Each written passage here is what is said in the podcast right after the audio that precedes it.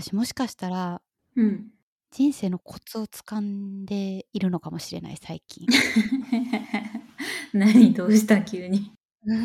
まあそんな人生ポンポンうまいこと言ってるというわけではないんですけど昔より生きるコツが分かってきたなというかうん。うまくできることが増えたなと思ってて、うん。まあ、そのことについて話そうかなと思ってるんですけどおいいね。ぜひ。まあそもそも私ずいぶん前なんですけど精神科の、まあ、お医者さんと話す機会があっうんうん。でその人にこう自分の話をしてるとちょっと ADHD の傾向がありそうだねみたいなことになって。でまあ診断を受けるためにはメンタルクリニックとかうん。でそういうテストを受けてそのテスト結果を踏まえて医師の診断をするみたいなステップになってるのかな。うんうん。まあ診断欲しいんだったらテスト受けたらいいと思うけどっていうお話をされたんですけどうん。その診断書自体には ADHD を治すパワーはないのでうんうんそれを持って投薬治療をするとかうん。うん。それを持って会社に自分の特徴を説明するとか診断書を使う必要があればうんうん。取ったらいいと思うけどそうじゃないんだったら、まあ、困ってないんだったらいいんじゃない？診断もらわなくてもっていうお話だったんで、まあ、結局私は診断は受けてないしテストも受けてないんですけどうんうん。じゃあその ADHD ってどういう何なのかっていうとこれ発達障害のまあ一種うんうん。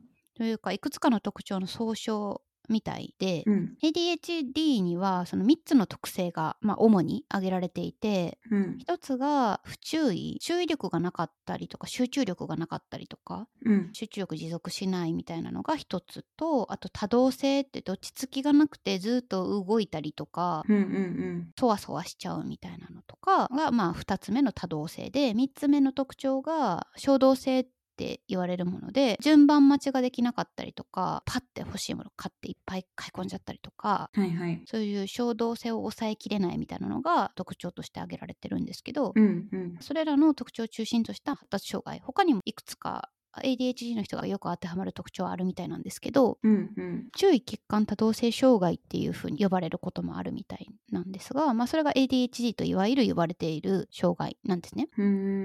あ、今出てきた。子供の20人に1人で成人の40人に1人の割合で生じることが分かっています。だって。なるほどね。あと、全部の特徴がある人でもどれが強いとか、グレーゾーンみたいな人がもっといっぱいいるとか、そういうのあるのかもね。うんうんうん、発達障害の中の、まあ、一種って言い方をしたんですけどうんうん。発達障害には例えば他にも ASD って呼ばれる自閉スペクトラム症？うん。ウヨンのやつね。あそうそうそうですねとかあと学習障害うん。みたいなものもあって ADHD と ASD の両方の特徴を持ってる人とかうんうん。ももちろんいてパキッとうんそうですね骨折ですとか切り傷ですみたいなシンプルな症状と症状名が一致するみたいなものではないのかなという理解をしてるんですけどうんうん。でこういう人のネットで書かれてる特徴まとめみたいなのを見てみると結構自分当てはまるのあって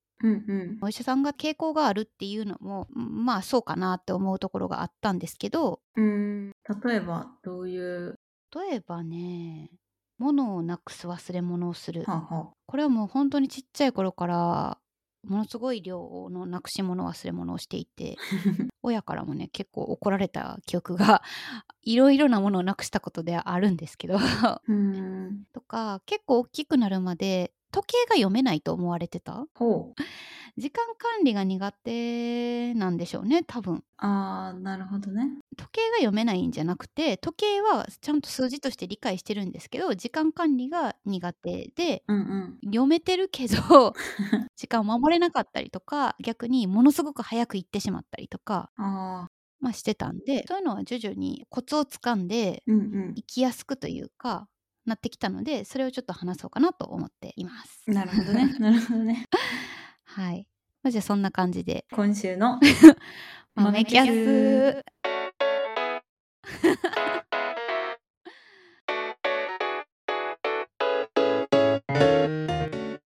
改めましてご機嫌さんゆうです。ご機嫌さん、さきです。豆豆キャストです。学生時代に京都で出会ったミレニアル世代の2人が、えー話したいこと話す番組です。よろしくお願いします。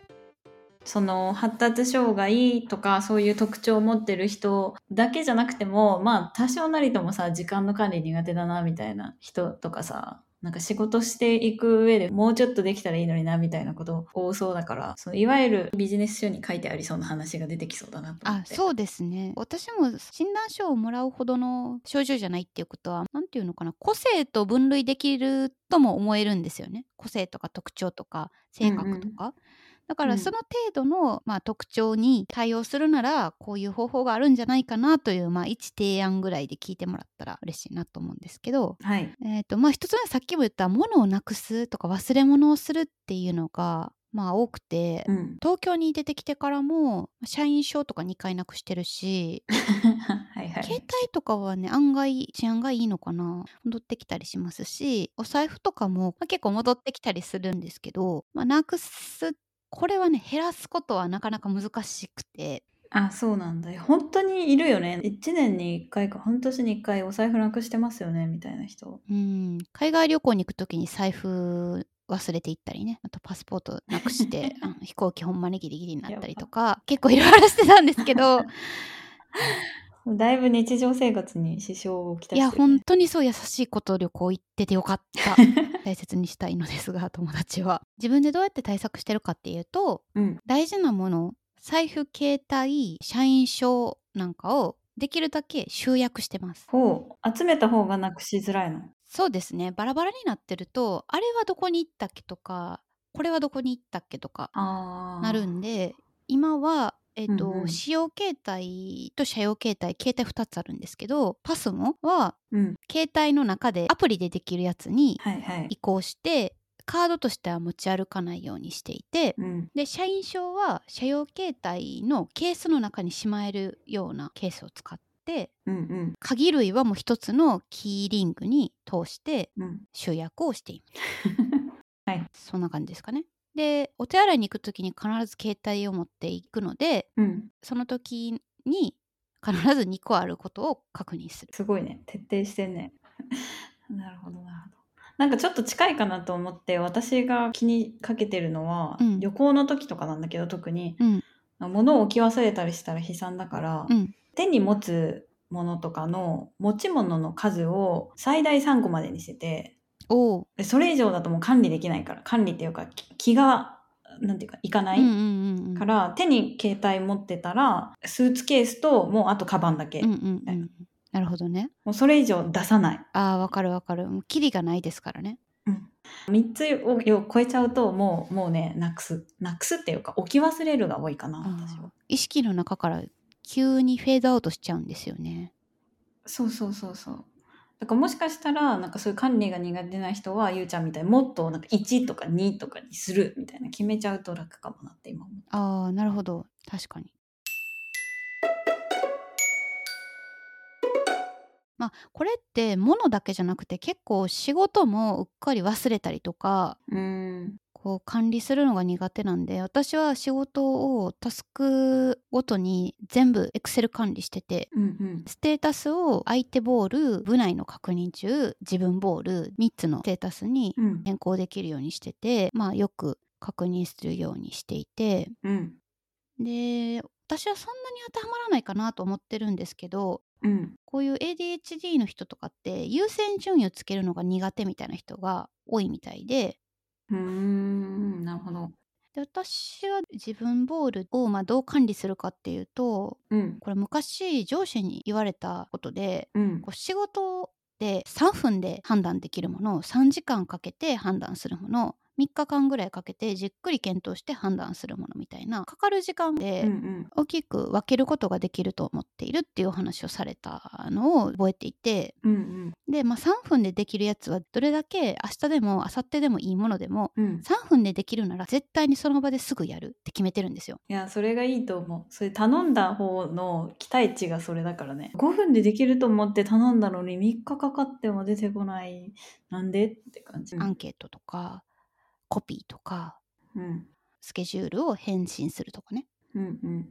で3時間必要な仕事みたいな何時間か単位で時間をかけた方がいいものっていうのは結構多い気がしてて、うん。は新着順私の手元に届いた順が優先順位っていうふうに決めてるんでうん。まあ明らかにちょっと訴訟になりそうとかって話は別なんですけど、うんうんそういう客観的な要素がなければそれはみんな急いではりますよねっていうのが一応仕事の大前提としてあると思ってるので。まあ多分今の仕事のなんていうか特性もあるだろうねそれは。あそうですね。届いたもの順に処理していくのがみんなにとって最適みたいな。うん。うん。急いでほしいなら私へ届くのを自分が急げって思ってるところもあって。はいはい。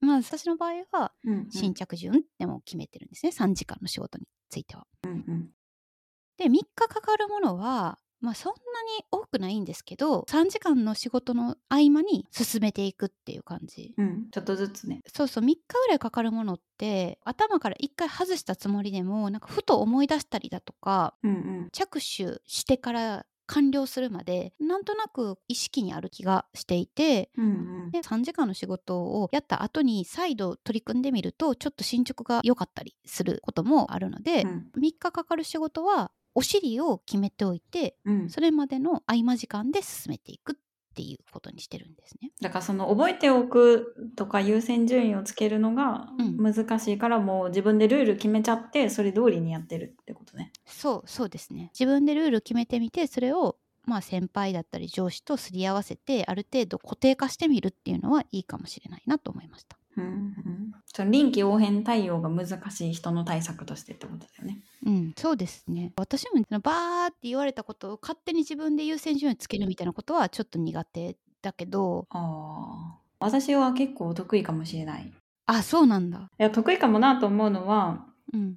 まあもちろんすぐやることはすぐやるってもう決めてるけどそれ以外でちょっと時間がかかりそうだなみたいな時はうん。割とその前後で何が発生するかみたいなのが見えてることが多いのでうんうん。だから自分が2ステップ目にいて最終ゴール3日後までに5ステップ目まで行かなきゃいけない案件なのか、うん。自分が時間取ってても大丈夫で3ヶ月後に次の人に渡せればいいのかみたいなのがうん。わかるからそうすると自分がどれだけ幅取ってていいのかでその次の人にどれぐらいこう急がせなきゃいけないのかみたいなのがこう後ろから分かっていると優先度つけれるなって思っていて。なるほどだからその流れの全体が分かってるのかもうゆうちゃんみたいに大企業で全部その部門の壁があるからそこは把握しきれませんなのかによっても結構違うのかなと今話を聞いてて思いました。そうですね把握しきれないから私はこういうルール義務をしているのかもしれないしまあそもそも把握できてもそういったことまで忖度して優先順位をつけるのが苦手なのかもしれない。豆豆キャストがある時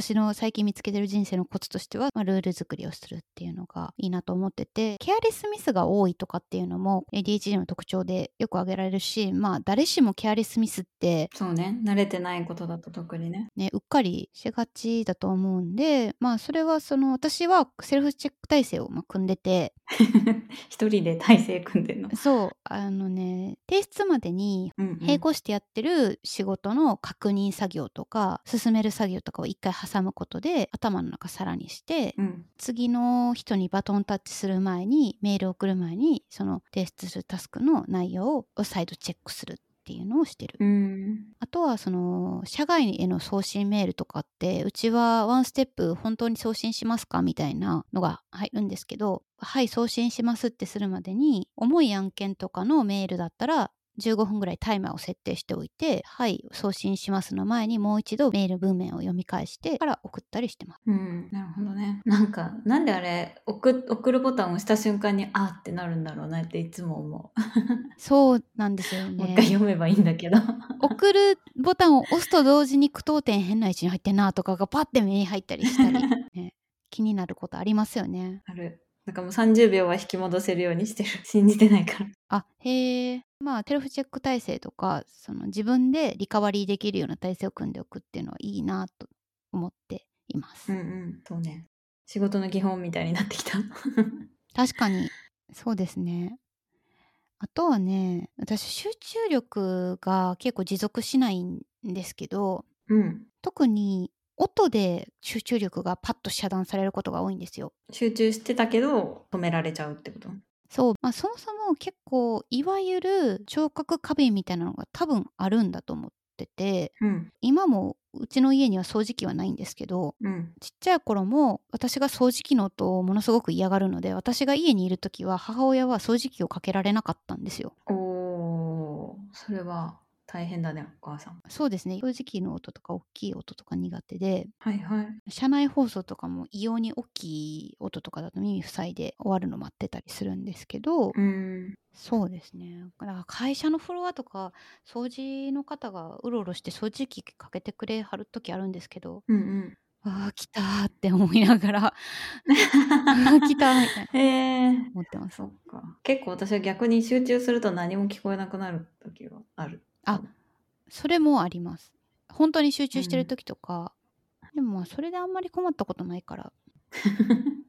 周りが困ってるかもしれないけど。あた確かに。そうですね。視覚は別に大丈夫なの？なんかそんなに邪魔にならない？あー光とかは結構苦手なんじゃないかな。わからないけど、うん。その20階のフロアで今働いてるんですけど。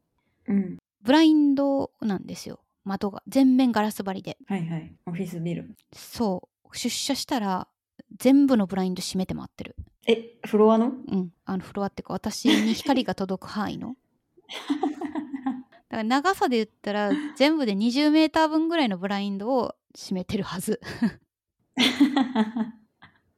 電動なんで手でくるくるするわけじゃないんですけどピッピッピッってはいはいはい。やって、また閉めたやつがいるって思ってるかもしれないけど。かもしれない。私が来たらちょっとフロア暗いなって思われてる可能性はある。まあでもちゃんと蛍光灯で十分な明かりを確保しているはずなので。はい。豆。豆。豆。豆。豆の豆キャスト。昔から多分さきさんは気づかれていたと思いますが予定を変更されるのがものすごく苦手だったんですよ。はいはい。よくドタキャンで怒ってましたよね私うん。約束してた人がドタキャンしたっていう話でブチギレてるのをよく見てた。そうしかも土壇場と言えるほどの土壇場じゃなくても結構切れ散らかしてたと思うんですよいやそうキャンされたって言ってめっちゃキレてるなと思って話聞いたら予定の2日前に連絡が来てみたいな言ってて いやそれ別に土壇場じゃなくない？みたいな。もうちょい私は言いませんけどそっかーって言って。そうですよね。いやそうなんですよ。でも人よりもその予定が変更されることに対して対応能力が低かったんだと思うんですよね。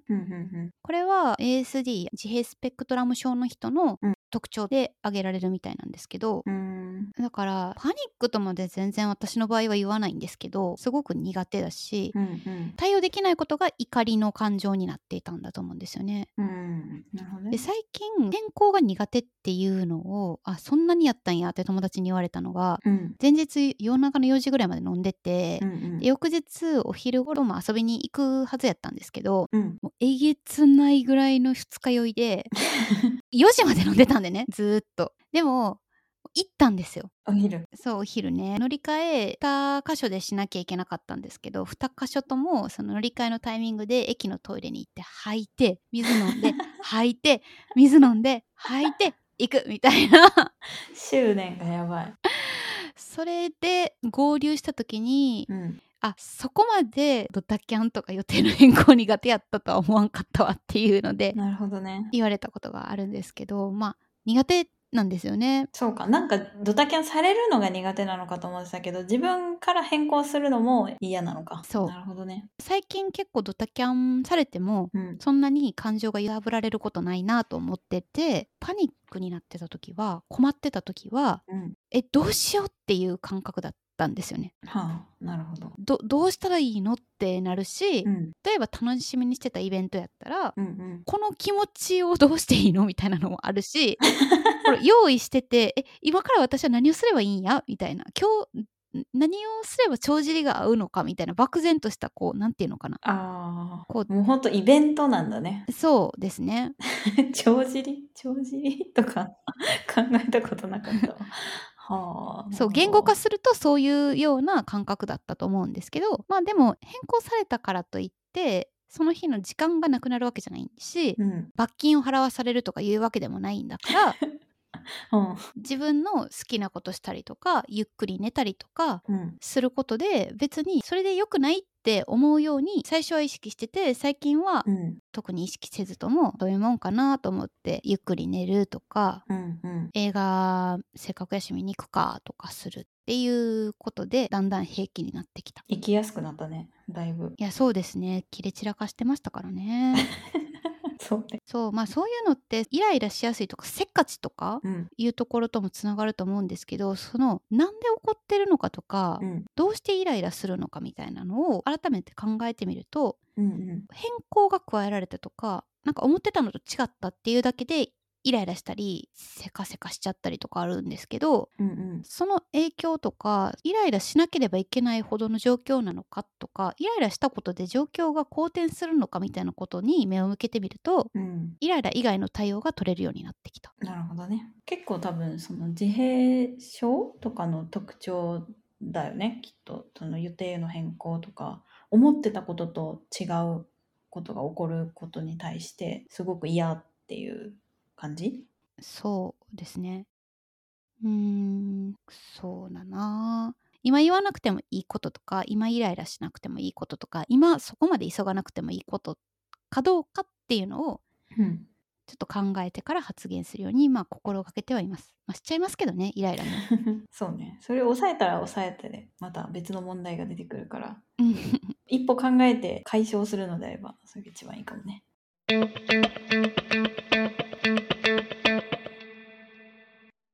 自閉スペクトラム症の人の特徴として好きなことを一方的に話してしまうっていうのがあるみたいで、はいはいはい。ウーヨンウーとかでもクジラの話を延々にしてましたよね。はあ、うん、してた。私の場合はそんなに記憶力がすごいわけでもないしうん。一つの分野にすごく注力して勉強してきたとかいうわけでもないんですけど確かに自分が思ってることとかうんなんか楽しかったこととか今度の有給の使い方とか話したいことをダーッと喋っちゃう癖がある。多分これ聞いてる人みんなせやなって思ってると思うけど。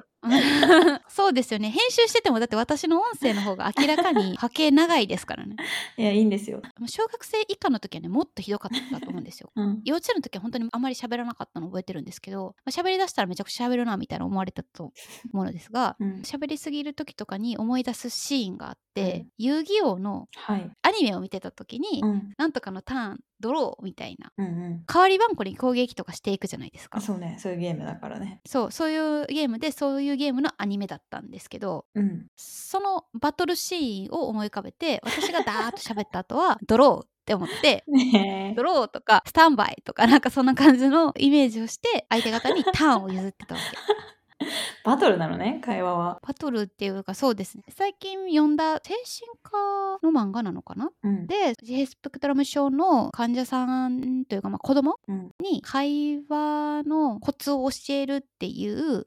教育シーンみたいなのでじゃあルールを決めるねって言ってボールを持ってる人が喋っていくことにしてはいはい。お互いに会話をしましょうって言って聞いてくれてありがとうじゃあ何々ちゃんの番ねってボールを渡してその子が喋ってみたいな感じの会話の訓練をしてたシーンがあってうん。なるほどなと思って 私がボールを持ってるかどうかを見極めながら話すように心がけてはいます。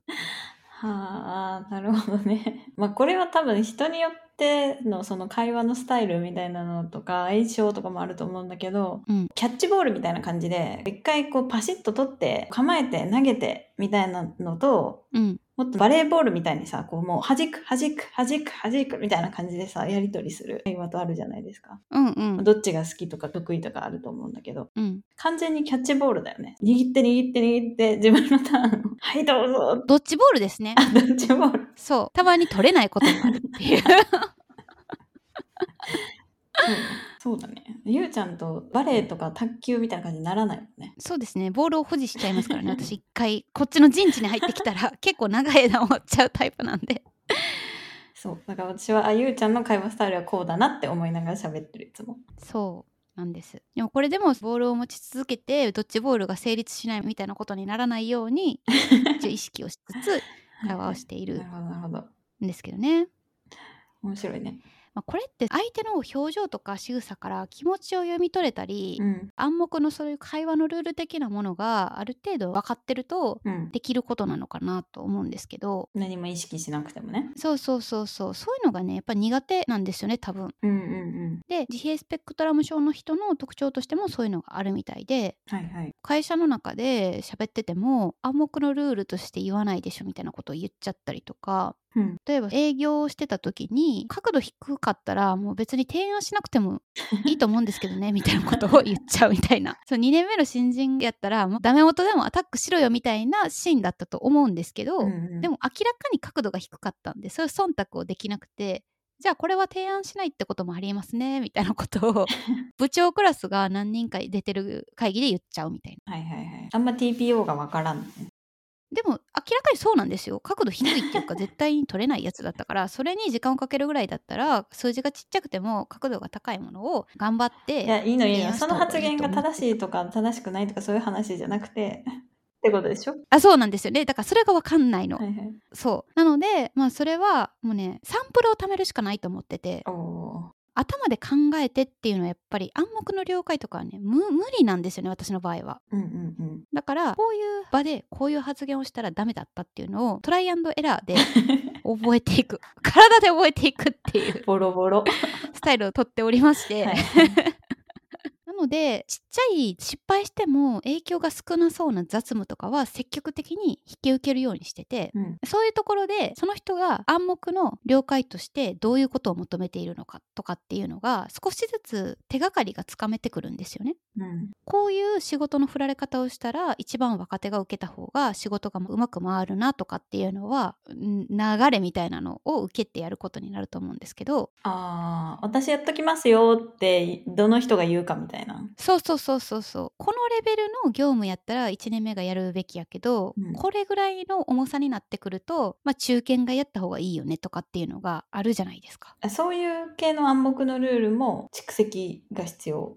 まあでもそれは普通そうだよ まあ。普通っていうのをここで使うの適切じゃないかもしれないけど、うん、誰しもそうなんですかね。その探り探りではあるのかな。うん、は初めての環境だったらそうなんじゃない？これはじゃあそういった特徴を持ってない人もぜひ積極的に小さい仕事を受けてコミュニケーションのサンプルを増やして。うん。でまあそういう積極的な姿勢を示すことで自分がそういう空気を読めなくて自分がやるべき仕事とか若手がやるべき仕事とかをできてなかったりだとかうん最初の方に言ったようなケアレスミスを繰り返ししてしまう時とかにやる気がなくてそういったミスとかやらないみたいなことをしてるわけじゃないっていうのを分かってもらうっていうのもある。うんうん今仕事に対してやる気がある人のためのコツを言ってるので あそうそうやる気がない人はもう全然参考にならないと思うんですけどやる気がないわけじゃなかったら積極的にいろんな仕事とか雑務とかうん。手を挙げていくことで仕事に対する姿勢っていうのを見せられるしそれが自分を守るというか自分がミスしてしまった時とかの何て言うのかな周りのフォローにつながるうん。と思うんですよね。そうね。多分今のゆうちゃんの話は自分がどう見られるかみたいな話ももちろんそうなんだけどうん、人をどう見るかっていう話の方が意外と大事になってくる人多いんじゃないかなと思ってうん。というのは自分の常識で考えたら変なこと言ってるわこの人みたいなのとかうん。なんでこういうことをこの人やらないんだろうとかこうしちゃうんだろうみたいなのって結構ある。うんうん。でその行動をもってしてこいつはこういうやつだみたいな判断を勝手に下してしまうことも結構あると思う。のね。やる気がないんじゃないかとかそうそうそサボってるんじゃないかとかう。うんうん。私のアドバイスを聞いてくれないけど私のことをよく思ってないんじゃないかとかそういうことですよね。そうそうそう。でそれって真意がどこにあるかとかってある程度のその信頼関係とか人間関係とかその人が普段からどういう人なのかみたいなのが分かってないとうんうん軽々にジャッジを下せないなと思っていてうん。うん。なんだこいつ？って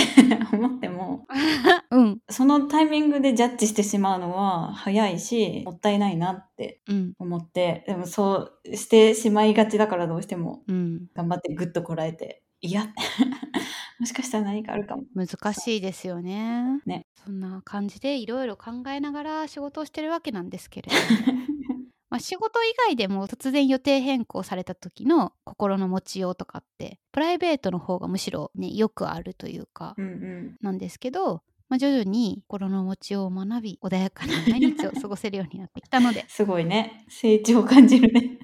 うん、本当に成長を感じる。うん。さきさんとかは入社して1年2年の時に「えゆうちゃん社会人してるの？なんかあんまり想像できひんねんけど」ってすごい働いて何回も言われてた。偉いねーって言ってた。言ってましたよね。働いてるんですよ。すごいすごい。こうやって少しずつコツをつかみながら トライアンドエラーであちこち傷をつけそうだね。頑張っています。はい。きっとね皆さんの周りにもねこうやって 傷だらけになりながらなんか変なことしてるなっていう人がいるかもしれないんですけどうん。それはもうコミュニケーションのサンプルを貯めているのかもしれないと思ってちょっと多めに見ていただいてで徐々にチューニングされてくるというかねうん、そうだね。信頼関係が出来上がると、まあ、並行してこちら側もチューニングしてるのでうんうんうん。周りの人に。うんうん。キャパシティを広く持っていただいて、まあ、お互いにね。はい、というわけで、豆めまめキャストでは皆さんからのお便りをお待ちしています。概要欄にある Google フォームから送っていただくか、ハッシュタグ、豆キャスをつけて Twitter でつぶやいていただけると嬉しいです。Twitter は、アットマーク豆まめキャストでやっていますので、フォローもぜひお願いします。ここまでのお相手は、さきと、ゆうでした。それではごきげんさん。バイバーイ。